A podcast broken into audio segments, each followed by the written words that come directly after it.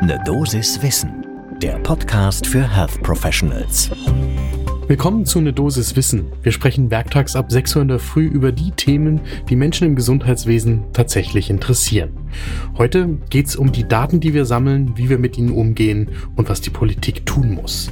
Ich bin Dennis Ballwieser, ich bin Arzt und Chefredakteur der Apothekenumschau. Heute ist Dienstag, der 11. Januar 2022.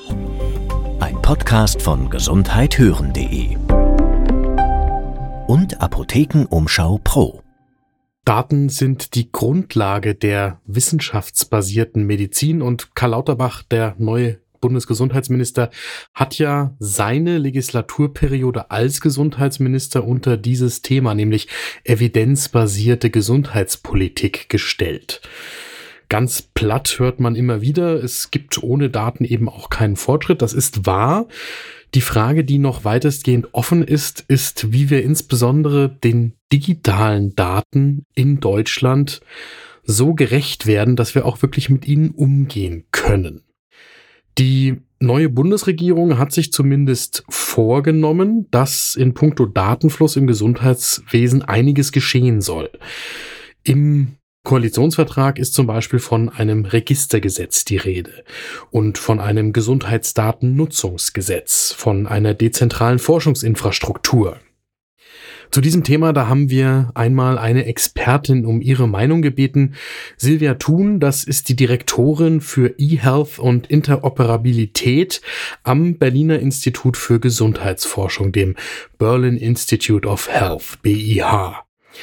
Im Zentrum steht dabei, dass Daten einerseits natürlich generiert werden, aber die sollen auch den medizinischen Nutzen direkt im Fokus haben. Und normalerweise steht gerade in Deutschland etwas anderes im Fokus, nämlich Daten zur Abrechnung. Also das ist das Profane, was natürlich getan werden muss, aber das alleine zeitigt noch keinen medizinisch-wissenschaftlichen Erkenntnisgewinn.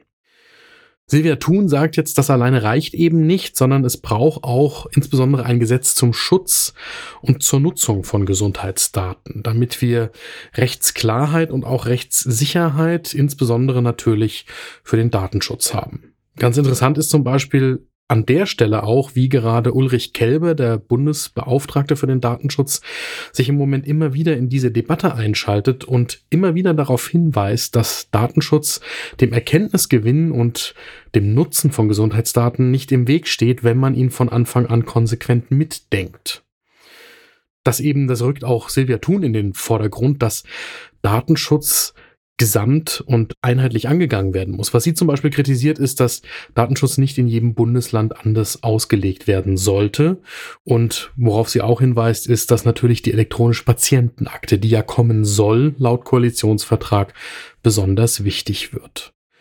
Losgelöst von dieser Metadebatte geht es auch im praktischen Alltag, in der Klinik, in der Praxis, in der Apotheke, in der physiotherapeutischen Einrichtungen, in der ergotherapeutischen Einrichtung, in der psychotherapeutischen Einrichtung immer wieder um die Interoperabilität. Wie schafft man ein Gesamtsystem, in dem die verschiedenen Datensysteme des deutschen Gesundheitswesens miteinander kompatibel werden? Wie können Niedergelassene und Kassen mit den Forschenden in der Universitätsmedizin zum Beispiel bei den Daten zusammenarbeiten beziehungsweise Daten so generieren, dass Gesundheitsversorgung auf der einen Seite und medizinwissenschaftliche Forschung auf der anderen Seite dabei gemeinsam vergleichbare Daten erzeugen und hinterher auch wieder auswerten können. Silvia Thun sagt an der Stelle, es muss Use and Access Strukturen geben, die auf dieser noch zu schaffenden gesetzlichen Regelung basieren. Was heißt das praktisch? Wer darf wann, wie und warum auf welche Daten zugreifen und was darf er damit anfangen? Das ist technisch möglich, so ein Gesundheitsdatenökosystem zu schaffen. Da gibt's auch andere Staaten auf der Erde, die haben das schon geschafft. Ich schiel gerade mal wieder so in Richtung Skandinavien. Und es gibt ja auch die Möglichkeit, das nicht von Grund auf neu zu erfinden, sondern eben sich da Beispiele zu nehmen. Am Anfang steht bei solchen digitalen Ablagesystemen, Datenbanken immer, dass man Codes für in der Medizin zum Beispiel Symptome oder Wirkstoffe braucht. Und alle müssen dieselben Informationsmodelle benutzen, einheitliche Terminologien, basierend auf internationalen Standards und Industrienormen. Und da kommt jetzt Corona wieder ins Spiel, weil das wurde während SARS-CoV-2 und äh, der Covid-19-Pandemie jetzt zum ersten Mal gemacht. Das Bundesministerium für Bildung und Forschung, das BMBF, das hat einen einheitlichen Datensatz für die Corona-Forschung in Deutschland gefordert. Also wenn ein Arzt oder eine Ärztin einen Patienten oder eine Patientin fragt, ob zum Beispiel ein Geschmacksverlust besteht, dann muss dieser Geschmacksverlust elektronisch immer auf dieselbe Art und Weise ausgewiesen werden, mit einem zugewiesenen Code und einer daraus folgenden digitalen Grammatik. Das nennt sich dann zum Beispiel jetzt SNOMED Code oder LOINC. Das sind allgemeingültige Namen und Codes für solche Untersuchungs- und Testergebnisse von Laboren die werden jetzt endlich auch genutzt nach Vorgaben von großen internationalen Initiativen. Die wichtigste hier nennt sich zum Beispiel Joint Initiative Council for Global Health Informatics Standardization, das ist JIC. Und daraus wird dann so eine Art digitales Esperanto, also eine Sprache, die dann alle Fachkräfte, insbesondere im IT-Bereich des Gesundheitswesens, nutzen und verstehen können. Und da gibt es dann auch eine Grammatik dazu, wie also diese Sprache funktioniert in diesem digitalen Esperanto. Das nennt sich FIRE, also abgekürzt eigentlich F-H-I-R. Und das ist auch international bereits etabliert. Das ist eine extrem spannende Entwicklung, bei der wir gerade wirklich so an der Oberfläche kratzen und bei der wir aber hier bei einer Dosis Wissen versprechen, dran zu bleiben, das auch in den kommenden Wochen und Monaten so aufzudröseln, was denn da an praktischen Anwendungen tatsächlich drinsteckt. Eine ganz praktische Anwendung ist zum Beispiel medizinische Register. Medizinische Register sind ja so etwas wie die dauerinstitutionalisierte Studie, ja, also wo viele verschiedene Praktikerinnen und Praktiker die Daten von Behandelten einspeisen und daraus werden dann idealerweise eben Studien generiert, um Erkenntnisse zu gewinnen, sowohl über Diagnostik als auch Therapie, also Krebsregister zum Beispiel. Und die sind auch in Wahrheit die Voraussetzung dafür, um in einem so komplexen Gesundheitswesen wie dem Deutschen eben tatsächlich Erkenntnisgewinn sicherzustellen. Und letzten Endes ist ja ein Register auch wieder nichts anderes als ein organisiertes System, eine Datenbank, die sich halt um eine Fragestellung dreht. Also zum Beispiel, wie steht es um die Diagnose oder Therapiequalität von Darmkrebs? Dann wird das Register eben mit entsprechenden standardisierten Daten gefüttert und die Beobachtungsberechtigten, also zum Beispiel Niedergelassene oder auch Kliniken, können Daten einerseits erheben und andererseits darauf zugreifen. Das Ganze findet in die Zukunft gerichtet, also prospektiv statt und bei einem Register spricht man normalerweise dann davon, wenn das eben auch über einen längeren Zeitraum geschieht. Und jetzt kommt das Problem.